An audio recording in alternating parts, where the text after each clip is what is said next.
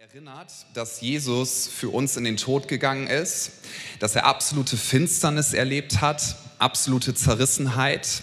Und wir haben dann gestern am Kar-Samstag oder Ostersamstag über diese Zwischenzeit gesprochen, über den Moment, wenn deine Hoffnungen, deine Träume geplatzt sind, über diesen Moment, wenn alles irgendwie zusammenbricht. Wir haben darüber nachgedacht, wie das wohl für die Jünger gewesen ist, für die Nachfolger von Jesus. Alles schien vorbei. Alles schien verloren und sie wussten nicht, wie sie jetzt mit Kraft weiterleben sollten. Ja, dieser Ostersamstag, das ist der Tag, wo wir uns daran erinnern, wie wir damit umgehen können, wenn alles irgendwie auseinanderfällt, gefühlt. Und Ostersonntag, der heutige Tag, den wir mit Millionen von anderen Christen rund um den Erdball feiern, das ist der Tag, wo wir uns daran erinnern, dass es nicht nur eine ideelle, nette Idee ist, dass Jesus von den Toten auferstanden ist, sondern wir glauben, er lebt und es geht ihm gut, auch jetzt. Und er ist hier. Und wir wissen, dass der Tod seitdem keine Macht mehr über uns hat, wenn wir in Christus sind. So die Finsternis des Karfreitags, die die ganze Erlösungsbedürftigkeit der Menschheit zeigt, all unsere Zerrissenheit, all unsere Fehlerhaftigkeit, die Finsternis des Karfreitags führt im Endeffekt zum Sonnenaufgang des Ostersonntag, wo wir sehen, das Licht besiegt die Finsternis, wo wir sehen, wir haben eine lebendige, unzerstörbare Hoffnung und ich möchte mit uns darüber nachdenken heute Morgen, dass uns das unendlich Freiheit bringt, nämlich die Freiheit vor der Angst von Vergänglichkeit. Die Freiheit, dass wir keine Angst mehr haben brauchen vor der Macht des Todes. Auch die Freiheit, dass wir nicht mehr so tun müssen, als ob. Dass, als ob es keine Krankheit gäbe, als ob es keinen Tod mehr gäbe auf dieser Welt, sondern dass wir im Endeffekt sagen dürfen, in Christus ist all das besiegt, was uns in dieser Welt normalerweise runterdrücken würde. Ich lese uns aus dem ersten Korintherbrief, Kapitel 15, da steht in Vers 17, die Aussage, ist aber Christus nicht auferweckt worden, so ist euer Glaube nichtig, so seid ihr noch in euren Sünden. Du könntest auch das Wort nutzlos gebrauchen. Wenn Christus nicht von den Toten auferstanden ist, und ich will uns das auch heute Morgen gerne sagen, dann ist unser Glaube komplett sinnlos und nutzlos. Das ist das, was der Apostel Paulus uns hier sagt. Das, was am Kreuz passiert ist, das, was wir sehen an Karfreitag, was Jesus getan hat, das ist unendlich wichtig. Aber dieses Sterben, für unsere Schuld, für unsere Sünden als ein zentrales Element unseres Glaubens. Das gehört untrennbar zusammen mit dieser Hoffnung auf die Auferstehung. Und Hoffnung nicht einfach nur als ein Wunsch, sondern es ist vielmehr ein freudiges Wissen, eine Erwartung, ein sich ganz, ganz sicher sein. Es ist passiert und eine Vorfreude in die Zukunft gerichtet. Christus ist auferstanden, also werden auch wir mit ihm lebendig sein. Franziska hat das ja zu Beginn des Gottesdienstes super gemacht. Das ist eine Tradition in vielen Freikirchen. Man sagt, der Herr ist auferstanden und die Gemeinde antwortet, er ist wahrhaftig auferstanden. Ja, heute Morgen hat unser Begrüßungsteam auf dem Hof das schon ganz, ganz fleißig geübt. Und ich habe diese Antwort auch möglichst viel gegeben, damit niemand enttäuscht guckt, weil die Antwort ist richtig. Was du übrigens theologisch auch sagen dürftest, das ist absolut adäquat und korrekt. Wenn dir jemand sagt am Ostersonntag oder sonst wann, der Herr ist auferstanden, dann darfst du sagen, danke, gleichfalls. Das ist theologisch nicht verkehrt. Warum? Auch wir werden auferstehen und auch wir, das sagt uns der Epheserbrief, sind mit Christus lebendig gemacht worden. Dieser Kontext hier, in dem Paulus das schreibt, wo er dann diese Frage stellt, wenn Christus jetzt nicht von den Toten auferstanden ist, was wäre dann mit uns? Dann ist unser Glaube doch nichtig. Diese Frage ist in dem Kontext gestellt, dass Christen die Frage gestellt haben, was passiert eigentlich mit denen, die schon gestorben sind? Gibt es für sie Hoffnung? Und Paulus führt das aus und, und er spricht darüber, dass es so wichtig ist, dass wir die Auferstehung von Jesus nicht nur als eine ideelle Idee in unserem Leben irgendwo drin haben, sondern dass wir den ganzen Reichtum dessen entdecken. Es ist wieder eine Zeit auf unserem Planeten, wie eigentlich ja immer, aber ich glaube, das kommt uns gerade noch mal ganz besonders nahe, wo viele Menschen auf der Suche nach Hoffnung sind. Für viele, viele Menschen ist es gerade eine sehr dunkle Stunde. Dankeschön. Applaus. Ich hätte auch unter widrigen Umständen weiter gepredigt, aber so ist besser. Ja. Für viele Menschen ist es gerade eine sehr, sehr dunkle Stunde und sie suchen nach Hoffnung oder haben aufgegeben, nach Hoffnung zu suchen, weil der Tod auf einmal spürbar nahe kommt. Wusstest du, dass es einen großen Unterschied gibt zwischen Theorie und Praxis, zwischen Theorie und Realität? Also die Theorie ist nicht verkehrt. Ja, das ist in vielen Zusammenhängen so, zum Beispiel bei der Führerscheinprüfung. Die Theorie, das war so eine Sache für sich. Da war ich eigentlich auch ganz gut. Ich habe die Kreuzchen meistens richtig gemacht. Ich habe das ganz, ganz gut auswendig gelernt. Auswendig lernen kann ich gut. Aber ich weiß noch, als ich dann das erste Mal in einem Auto saß, mein Fahrlehrer neben mir, das war eine ganz andere Sache. Ja, ich fuhr so los und meinte, ha, da geht jemand über die Straße. Was mache ich jetzt? Bremsen. Das hast du angekreuzt, dass man das dann macht. Das ist ein großer Unterschied. Und noch frappierender wird es bei Sachen, die, sagen wir mal, noch, noch äh, gefährlicher sind. Wir sind vor einigen Jahren mal ähm, von Mallorca, meine ich, zurückgeflogen und als wir in Palma de Mallorca gestartet sind, da wurde eine Durchsage gemacht und die ging so, kein Scherz, die ging so, meine Damen und Herren, herzlich willkommen auf dem Flug bla bla bla, wir fliegen nach, keine Ahnung, wohin wir geflogen sind, irgendwo in Deutschland, also nach Hause, ich glaube Dortmund. Und dann wurde gesagt, heute, O-Ton, fliegt ein Praktikant.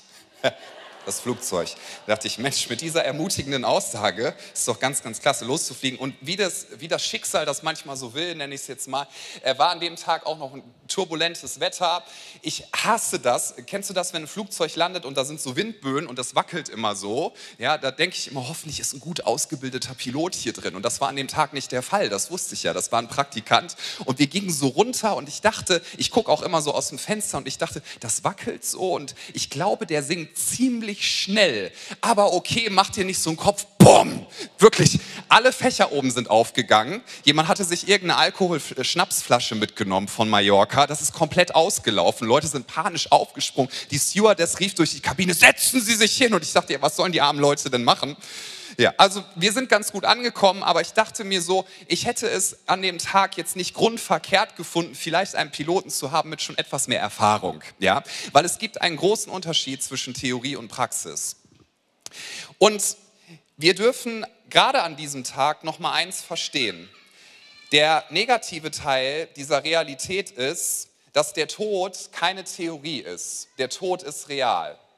Und wir Menschen sind ziemlich gut da drin, und ich schließe mich da auch mit ein, dass wir versuchen, den Tod zu ignorieren, dass wir versuchen, nicht darüber nachzudenken und dass wir die Tatsache wegignorieren, dass wir sagen, ich weiß zwar, dass ich theoretisch jeden Moment sterben könnte, aber wir versuchen das zu verdrängen.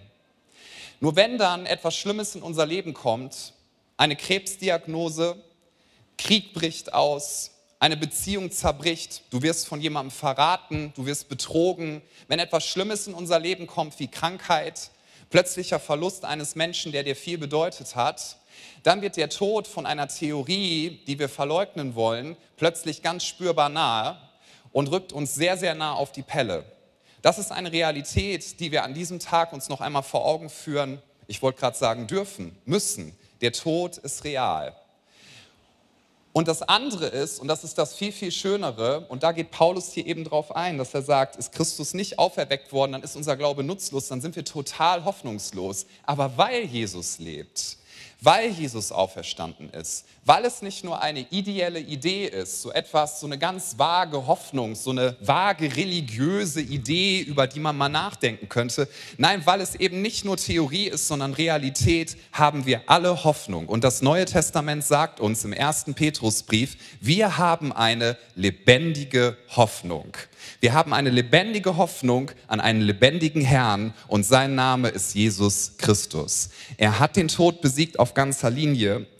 Und in 1. Korinther 15 steht dann weiter hinten im Kapitel, ab Vers 54, wenn aber dieses Verwesliche, also das, was vergänglich ist, auch unser Leben, Unverweslichkeit anziehen und dieses Sterbliche Unsterblichkeit anziehen wird, dann wird das Wort erfüllt werden, das geschrieben steht. Und dann verhöhnt Paulus den Tod und sagt, der Tod ist verschlungen in Sieg. Tod, wo ist dein Stachel? Totenreich, wo ist dein Sieg? Paulus sagt, Tod, du bist erschreckend, du bist grausam, aber mein Herr und Erlöser, Jesus Christus, ist viel stärker, ist allmächtig und er hat den Tod besiegt. Das Grab ist leer. Und seitdem das passiert ist, hat sich alles verändert. Finsternis hat keine Macht mehr, der Tod hat nicht das letzte Wort. Und wir wissen selbst, wenn es ganz schlimme Dinge in dieser Welt gibt, die uns immer wieder nahe kommen, der Tod wird uns nicht besiegen. Und wenn du ein Christ bist, dann möchte ich dir sagen, in Christus bist du unsterblich. Ich weiß, das klingt immer sehr episch, aber ich mag das immer mal gerne wiederholen. In Christus bist du unsterblich, in Christus bist du unzerstörbarer, äh, unzerstörbar. Aber Pastor, es gibt doch noch Krankheit. Ja, das stimmt. Pastor, es gibt doch noch Krieg, es gibt doch noch Zerstörung, es gibt doch noch Dunkelheit, es gibt doch noch Krebsdiagnosen, es gibt doch noch all die furchtbaren Krankheiten, die uns plagen, es gibt doch noch Schuld, die immer wieder in dieser Welt aufkommt, es gibt doch noch diese ganzen Dinge, die uns immer wieder den Boden unter den Füßen wegreißen. All das stimmt und trotzdem gilt, an diesem Tag, als Jesus von den Toten auferstanden ist, hat sich alles verändert. Und als die Jünger das verstanden haben, als die Apostel das verstanden haben, haben sie gesagt, wir werden überall hingehen und Menschen predigen, Jesus ist Herr, er ist auferstanden und er lebt und ihr könnt mit uns machen, was ihr wollt. Ihr könnt uns sogar foltern, ihr könnt uns umbringen, wir werden nicht aufhören darüber zu reden. Warum? Weil sich ab diesem Tag alles verändert hat. Die Gegenwart Gottes ist in diese Welt, wenn du so willst, hineingebrochen, ja? Sie ist durchgebrochen. Diese wunderschöne Gegenwart Gottes, nach der wir uns alle sehen. Diese Gegenwart Gottes, die auf dieser Erde einst das Paradies erschuf, was dann zerstört wurde durch die Tat des Menschen. Aber diese wunderbare Gegenwart Gottes, die Leben erschaffen hat, die dich in Existenz gerufen hat, diese wunderschöne Gegenwart Gottes, die das ganze Universum kreiert hat, diese Gegenwart Gottes ist in, in der größten Zerrissenheit zum vollen Durchbruch gekommen. Und wir dürfen noch einmal festhalten, Gott wirkt nicht trotz Schwäche, sondern er benutzt Schwäche. Er wirkt durch Schwäche. Als der Sohn Gottes ganz am Boden angekommen ist, als er in den Tod gegangen ist, als der Teufel gedacht hat, er hat gewonnen, hat Gott dieses Schwache genommen und ist in dieser Schwäche mit seiner Kraft zur vollen Auswirkung gekommen. Und deswegen dürfen wir Mut fassen, da uns der Epheserbrief zuspricht, dieselbe Kraft, dieselbe Gegenwart Gottes, die Jesus Christus von den Toten auferweckt hat, wirkt auch in dir und in mir. Und diese Zusage verändert alles. Und das ist der einzige Halt, den wir im Leben haben, der uns niemals enttäuscht zurücklassen wird. Wenn ich über das Thema, was gibt uns Halt nachdenke, erinnere ich mich sehr gerne, doch wirklich sehr gerne, das hat nämlich Spaß gemacht, an unsere erste Altbauwohnung in Wuppertal. Wer wohnt im Altbau? Darf ich mal sehen oder hat schon mal? Ja, Altbau ist, ist eine schöne Sache. Wir wohnen jetzt auch im Altbau, aber bevor wir dahin gezogen sind, da, da haben wir gewohnt, so an der Grenze Wuppertal-Barmen, Wuppertal-Heckinghausen, yo. Das ist in der Gegend, wo der schönste Edeka ist, den es in Wuppertal gibt. Da gibt es keine zwei Meinungen zu, ganz genau. Wo ist Gerda Mohr? Die hat mir diesen Edeka damals empfohlen, vor elf Jahren. Und ich bin ihr bis heute dankbar. Ja, yeah. beste Bäcker. Ich fahre manchmal noch, ist kein Scherz, durch die halbe Stadt, nur um dahin zu gehen und mir ein Roggenfilou zu kaufen. Okay, das ist jetzt aber ein Randthema. Also, wir haben im Altbau gewohnt, wir sind dort eingezogen und einige Leute haben uns geholfen beim Einrichten, unter anderem meinem Schwiegerpapa. Das ist so der Heimwerker König heißt auch König mit Nachnamen. Das war der Sparwitz des Tages. Okay, kommen wir zurück. Also es, wir, wir sind in den Altbau rein und weißt du, dieser Altbau, der war, der war schön, wir haben den geliebt, aber das war so ein richtiger Altbau. Einfach verglaste Fenster, ich glaube einfach wegen Nostalgie abblätternde Fensterrahmen, Heizkosten ohne Ende und Altbau hat auch Folgendes an sich. Nichts ist gerade, wirklich nichts. Wir hatten so einen ganz langen Flur und wenn man über diesen Flur gegangen ist, dann hast du das Gefühl gehabt, du gehst über Berg und Tal. Ganz oft eine unserer Katzen, wenn die da lang gegangen ist, hat die sich übergeben. Gut, das macht sie auch bis heute, aber da dann ganz besonders. Ich habe manchmal das Experiment gemacht, wenn du eine Murmel ja, auf diesen Flur irgendwo auf den Boden gelegt hast, und ganz, ganz ruhig hingelegt hast, die ist da nicht liegen geblieben, sondern sie ist zur Seite gerollt, überall hin. Also es war alles schief. Und es ist ein Graus, dort Küchenschränke aufhängen zu müssen. Hier, Altbauwände. Du nimmst einen so dünnen Bohrer und denkst, na gut, dann wird das Loch ein bisschen dicker. Ich habe das da einmal gemacht und es war ein faustgroßes Loch in der Wand. Was dort rauskam, war Staub und Haare. Keine Ahnung, was die da damals gemacht haben. Und ich habe zu meiner Frau gesagt, Schatz, ich habe keine Ahnung, wie dieses Haus zusammenhält. Und dann bin ich auf die Lösung gekommen. Es ist die Tapete. Ja. Und dann habe ich gesagt, Schatz, das ist eine tragende Tapete, die dürfen wir niemals, okay, und mein Schwiegerpapa hat das hingekriegt. Der hat irgendein Zeug in die Wand gemacht, was auch immer es ist. Und diese Küchenschränke haben bis zu unserem Auszug gehalten. Der hat sich noch richtig Sorgen gemacht. Er hat mich einmal wirklich nachts angerufen. Christian, ich mache mir so Gedanken, ob eure Küchenschränke runterkommen. Kannst du mal nachgucken gehen, Mann? Ich, Wolfgang, ist das alles in Ordnung. Die Küchenschränke hängen. Hallo Schwiegermama übrigens, du hast einen tollen Ehemann. Ich hab dich lieb. Okay, sie guckt regelmäßig zu und ich äh, darf dich auch mal begrüßen am Ostersonntag. Ja, und die Frage ist, die ich, die ich mir gestellt habe und die möchte ich dir auch noch mal ganz neu stellen: Was gibt eigentlich wirklich Halt im Leben? Menschen denken, dass wenn sie durch ihre Hände Werk, also durch das, was sie schaffen, durch ihre Leistung irgendwas im Leben kreieren, dass das wirklich einen Halt geben wird. Der Punkt ist nur der: Tut es nicht, denn irgendwann wird das vergehen. Menschen denken, dass wenn sie sich möglichst viel Geld oder Reichtum anhäufen, dass ihnen das eine letztgültige Sicherheit geben wird. Ist nicht der Fall. Und wir wissen das eigentlich, aber wir laufen vor dieser Realität weg. Menschen wissen, dass sie vergänglich sind. Menschen wissen, dass wir uns eigentlich nicht Richtung Leben entwickeln, sondern Richtung Tod. Und es ist ja auch nicht verkehrt, dass wir alle möglichen Mittelchen einsetzen, ja, um noch ein bisschen jugendlicher auszusehen über die Dauer. Das ist vollkommen in Ordnung. Wir sind ja gegen nichts, was hilft. Aber die Realität ist die, wir alle entwickeln uns Richtung Tod. Und wir können der Vergänglichkeit nicht entfliehen, es sei denn, wir sind in Jesus Christus. Nur in Jesus Christus und in ihm allein haben wir eine lebendige, unzerstörbare Hoffnung. Es gibt Hoffnungen, die sind einfach vage Wünsche. Es gibt viele Religionen, die sagen, ja, wenn du dich anstrengst und wenn du dich gut benimmst, dann darfst du eventuell darauf hoffen, so als ein seichter Wunsch, dass du später mal irgendwie weiterlebst. Aber es ist nie sicher. Und ich möchte uns basierend auf dem Wort Gottes heute noch einmal Folgendes mitgeben dürfen. Die Auferstehung sagt, du darfst dir sicher sein. Wer in Christus ist, der wird einen neuen Körper ja, bekommen, einen lebendigen Körper, einen unsterblichen Körper, deine Seele wird weiterleben und du wirst aufwachen auf einer neuen Erde mit einem neuen Himmel und es wird keine Träne mehr da sein, kein Leid, kein Krieg, kein kein Krankheitsgeschwür, gar nichts. Es wird keinen Tod mehr geben, es wird alles neu.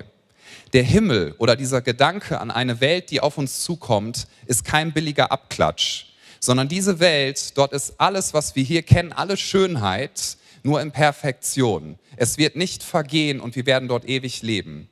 Und in der Tat ist alles, was du in diesem Leben einsetzt, für das Reich Gottes, das angebrochen ist und das sich immer mehr entfaltet, basierend auf dem, was, was geschehen ist am Kreuz und in der Auferstehung, dieses angebrochene Reich Gottes, niemand wird es aufhalten. Ich möchte uns diesen Gedanken noch einmal vor Augen führen. Gott wirkt durch Schwäche, nicht trotz Schwäche. Die ganze Bibel berichtet uns davon. Jesus hat gesagt, dass Gott eine ganz große Umkehrung schenken wird und das ist durch die Auferstehung passiert. Das, was wir denken, was uns Glück und Freude im Endeffekt bringt, was uns Frieden bringt, was uns Sicherheit bringt, all das hat Gott umgedreht. Jesus hat gesagt, die, die jetzt im Leben die Letzten sind, die werden einmal die Ersten sein. Ja, die, die als schwach gelten, die hat Gott erwählt. Die, die jetzt als arm gelten, material, materiell arm sind, die in Christus sind, sie werden erhöht werden. Die Letzten werden die Ersten sein. Er hat alles umgedreht. Jesus ist vom Himmel auf die Erde gekommen, damit wir einmal von der Erde in den Himmel gehen können. Jesus wurde arm, damit wir reich sein können. Jesus hat den Fluch, die Strafe auf sich genommen, damit wir gesegnet sein können in ihm. Jesus wurde zur Sünde, ja, der von keiner Ungerechtigkeit wusste, der wurde zur Sünde, damit du, der von keiner Gerechtigkeit gewusst hast, zur Gerechtigkeit werden würdest. Jesus hat alles getan. Auch für unseren Umgang mit Schuld, es hat alles umgedreht. Wir Menschen, wir erleben Schuld. Wir erleben, dass wir an anderen schuldig werden und wir erleben unsagbares Leid in der Welt. Wir erleben, dass Menschen uns Schmerzen zufügen. Und die Frage ist, worin finden wir Heilung? Wie gehst du mit Schuld um, mit deinem Versagen, mit deinen Fehlern? Es gibt verschiedene Möglichkeiten, wie wir das tun können. Wir können einfach so tun, als wäre nichts passiert, ignorieren. Nur vielleicht hast du schon mal festgestellt, dass das nicht die Kraft hat, deine Seele zu heilen, oder? Wenn dich jemand verletzt hat, versuch es zu ignorieren, es wird immer wieder hochkommen. Wenn du schuldig geworden bist an jemand anderem, versuch es zu ignorieren, es wird immer wieder hochkommen. Wir können versuchen, es selber wieder gut zu machen, aber wir merken, es reicht nie ganz. Ja? Wir können unsere eigene Kraftanstrengung da reinsetzen. Und was wir auch versuchen können, wenn uns Unrecht getan worden ist, dass wir Bitterkeit in unserem Herzen haben und dass wir es zurückgeben.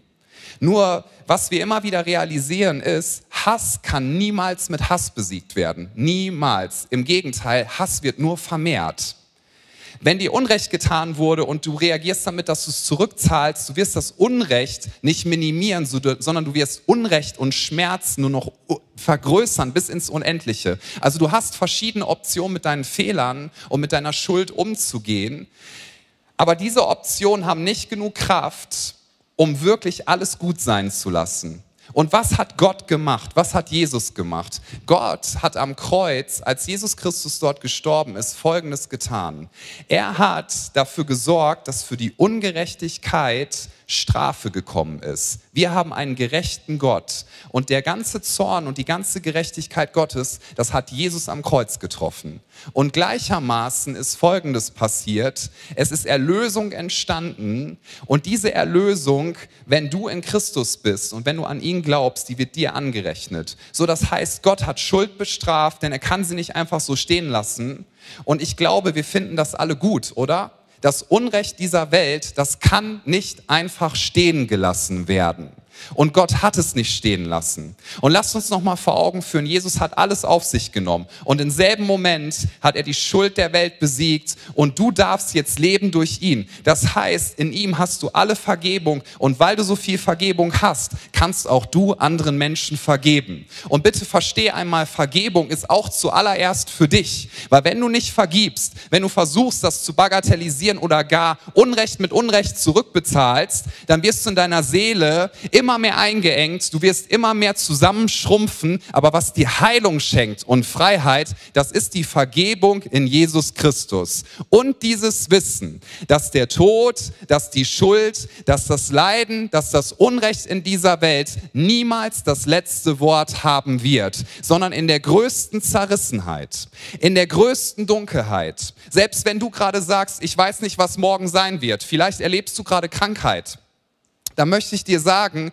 selbst in diesem größten Schmerz, Gott ist da und Jesus ist wirklich von den Toten auferstanden.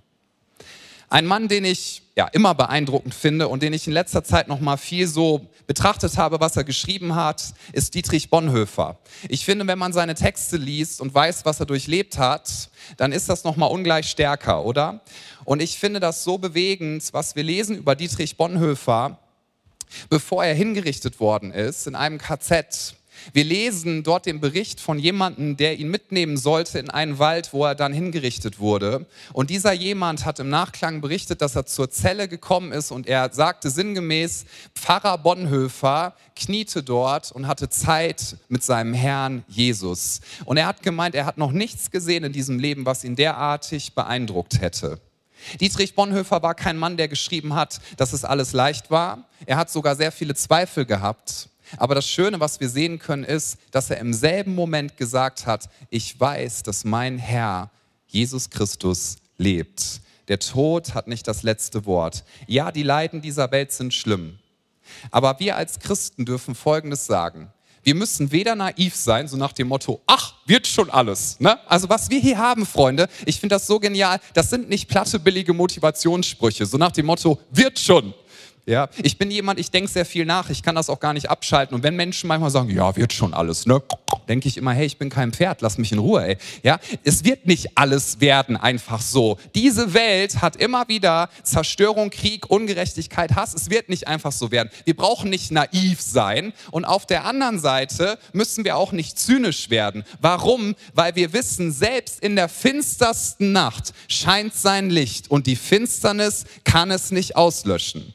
Dostoevsky hat gesagt, je dunkler die Nacht, desto heller leuchten die Sterne. Im selben Augenblick Augenblick. Das heißt, je schwächer du dich fühlst, je mehr du am Boden ankommst, je mehr du sagst, ich verstehe das alles nicht, ich weiß nicht, wie es weitergehen soll, darfst du eins erleben, dass diese Auferstehungskraft hier und heute wirkt.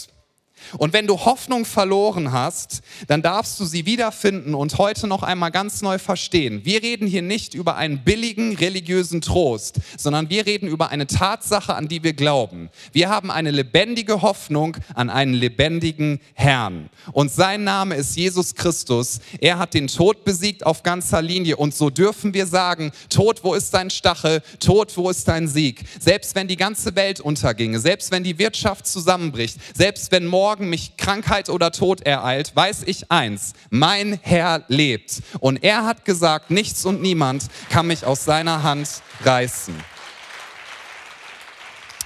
In Philippa 3, Vers 10 ist nicht auf der Präsentation, da sagt Paulus folgendes, ich möchte ihn erkennen, ich möchte ihn erleben und die Kraft seiner Auferstehung, die möchte ich erfahren an meinem eigenen Leib, erfahren an meinem eigenen Leben. Und ich möchte die Gemeinschaft seiner Leiden teilen, indem ich seinem Tod gleichförmig werde. Paulus sagt, indem wir leiden, manchmal auch leiden, weil wir an dem festhalten, was Jesus getan hat und uns dafür einsetzen. Ja, gleichzeitig, sagt Paulus, werde ich die Kraft seiner Auferstehung nicht nur theoretisch verstehen und dann theologisch abhaken, sondern die Kraft der Auferstehung schon im Hier und Jetzt erleben. Und mit diesem Gedanken möchte ich an diesem Ostersonntag uns ins Finale der Predigt hineinleiten. Dass die Auferstehung stattgefunden hat, das ist nicht nur Hoffnung für die Zukunft, das ist schon sehr genial, dass wir wissen dürfen, es wird dort alles in Perfektion geben. Wir werden uns wiedererkennen, wir werden nicht als Seelchen durch die Gegend flattern und ich werde fragen, ach, warst du mal der Bob? Ja, genau. Ich glaube, der Bob wird besonders schnell flattern, nee, ist auch egal. Applaus für Bob. Bob, Bob ist da. Genau. Nein, wir werden, einen, wir werden einen neuen Körper haben, sagt uns die Bibel. Wir werden uns wiedererkennen. Wir werden Aufgaben haben. Wir werden, wir werden all das Schöne, was Gott für uns bereitet hat, erleben. Und zwar in Ewigkeit. Es wird wunder, wunderschön. Lass dir nicht erzählen, dass das ein langweiliger Ort ist. Es stimmt nicht. Es stimmt nicht. Und ich pflege ja immer wieder zu sagen, ich bin ganz gewiss, dort wird es Essen geben. Jesus hat in seinem Auferstehungsleib zuallererst Fisch gegessen. Das war eine der ersten Sachen, die er gemacht hat. Hat gesagt, ich habe Hunger, gib mir einen gegrillten Fisch. Und somit habe ich Hoffnung, im Himmel gibt es Frikandel Spezial und Kalorien sind in der Hölle. Aber es mag auch, es mag auch theologisch grenzwertig sein, was ich hier gerade gesagt habe. Ja, genau. Ich, ich wollte mal gucken, was die Band so, was die Band so sagt. Sich gerade denkt, okay, dieser perfekte Ort, auf den wir zusteuern. Freunde, wir denken oft, das hier ist alles. Und wenn sich deine Sicht darauf verengt, dann musst du alles aus diesem Leben rausquetschen.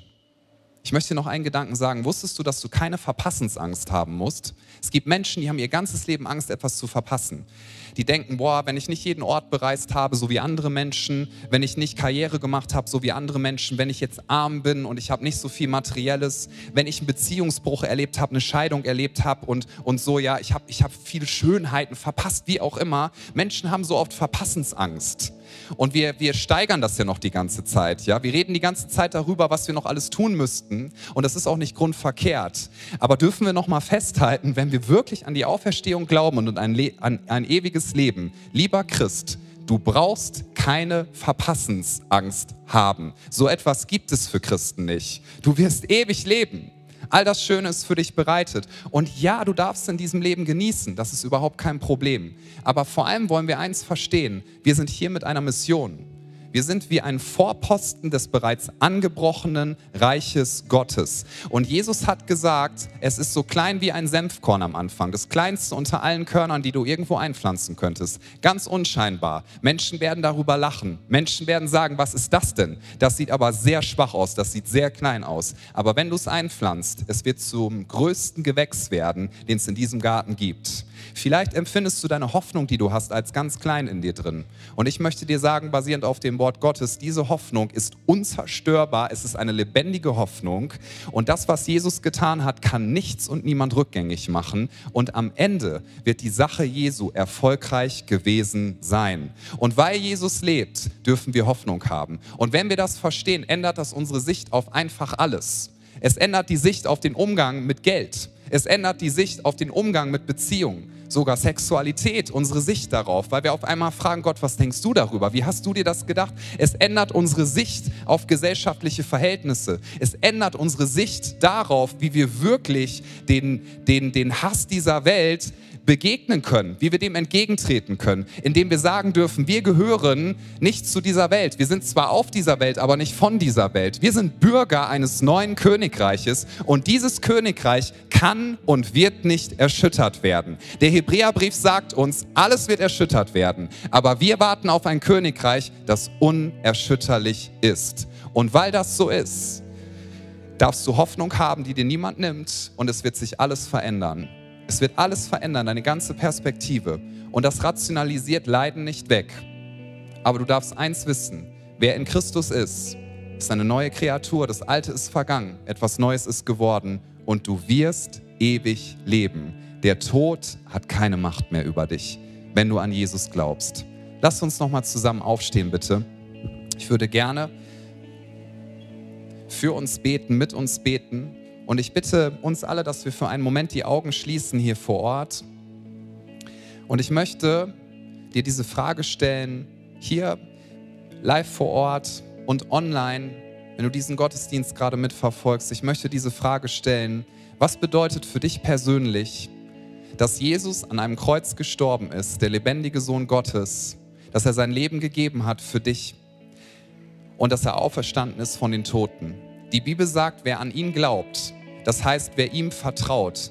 Das heißt, wer sagt, ich werde mich nicht versuchen, durch meine Stärke zu retten, sondern ich akzeptiere, ich bin schwach, aber er ist stark.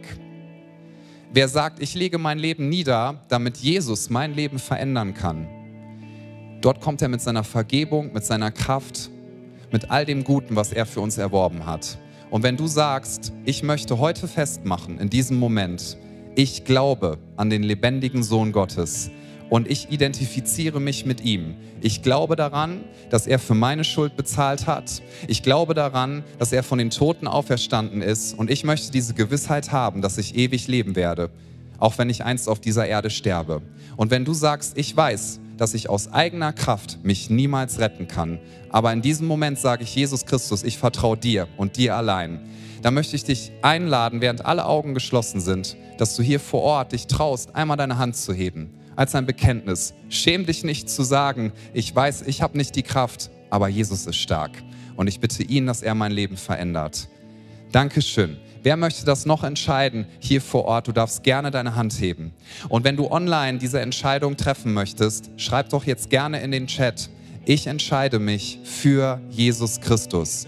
Ich entscheide mich für Jesus Christus. Alle, die sich gemeldet haben, die diese Entscheidung getroffen haben, ich möchte euch einladen und auch online alle, die mit dabei sind, dass wir jetzt ein Gebet sprechen. Wir können gerne die Augen wieder öffnen. Lasst uns das gemeinsam laut beten. Es ist ein Bekenntnis, dass wir glauben, dass Jesus lebt und dass das, was er getan hat, alles, aber auch wirklich alles verändert hat. Wir beten gemeinsam. Jesus, ich weiß, dass du mich liebst. Es gibt nichts, was ich tun könnte, damit du mich mehr liebst. Und durch nichts, was ich tue, würdest du mich weniger lieben. Du bist für mich gestorben und auferstanden. Ich glaube an dich.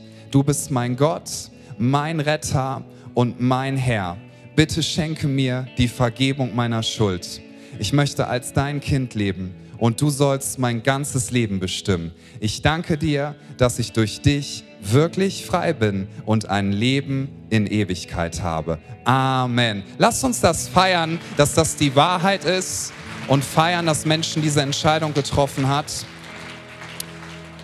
Und wenn du magst, ich weiß, das machen wir des Öfteren, aber es passt fast nirgendwo besser als am Ostersonntag, dann streck doch gerne deine Hände Gott entgegen oder heb deine Faust jetzt in die Höhe und lass uns gemeinsam bekennen, Jesus Christus hat den Tod besiegt. Jesus, wir lieben dich. Wir danken dir, dass wir wissen dürfen, in all unserer Schwachheit, du bist stark. Wir danken dir, dass wir wissen dürfen, Finsternis hat keine Macht mehr. Das Licht ist durchgebrochen. Der Tag ist da. Dein Licht scheint und nichts und niemand kann es besiegen. Wir danken dir dafür, Jesus Christus, dass du Sieger bist über die Schuld.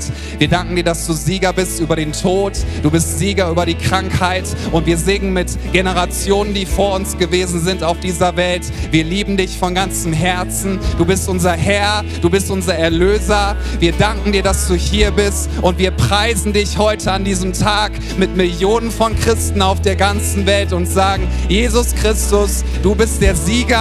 Du hast gewonnen am Kreuz. Tod, wo ist dein Stachel? Tod, wo ist dein Sieg? Lass uns ihn gemeinsam feiern und lass uns das heute Morgen als ein Bekenntnis singen ihm entgegen.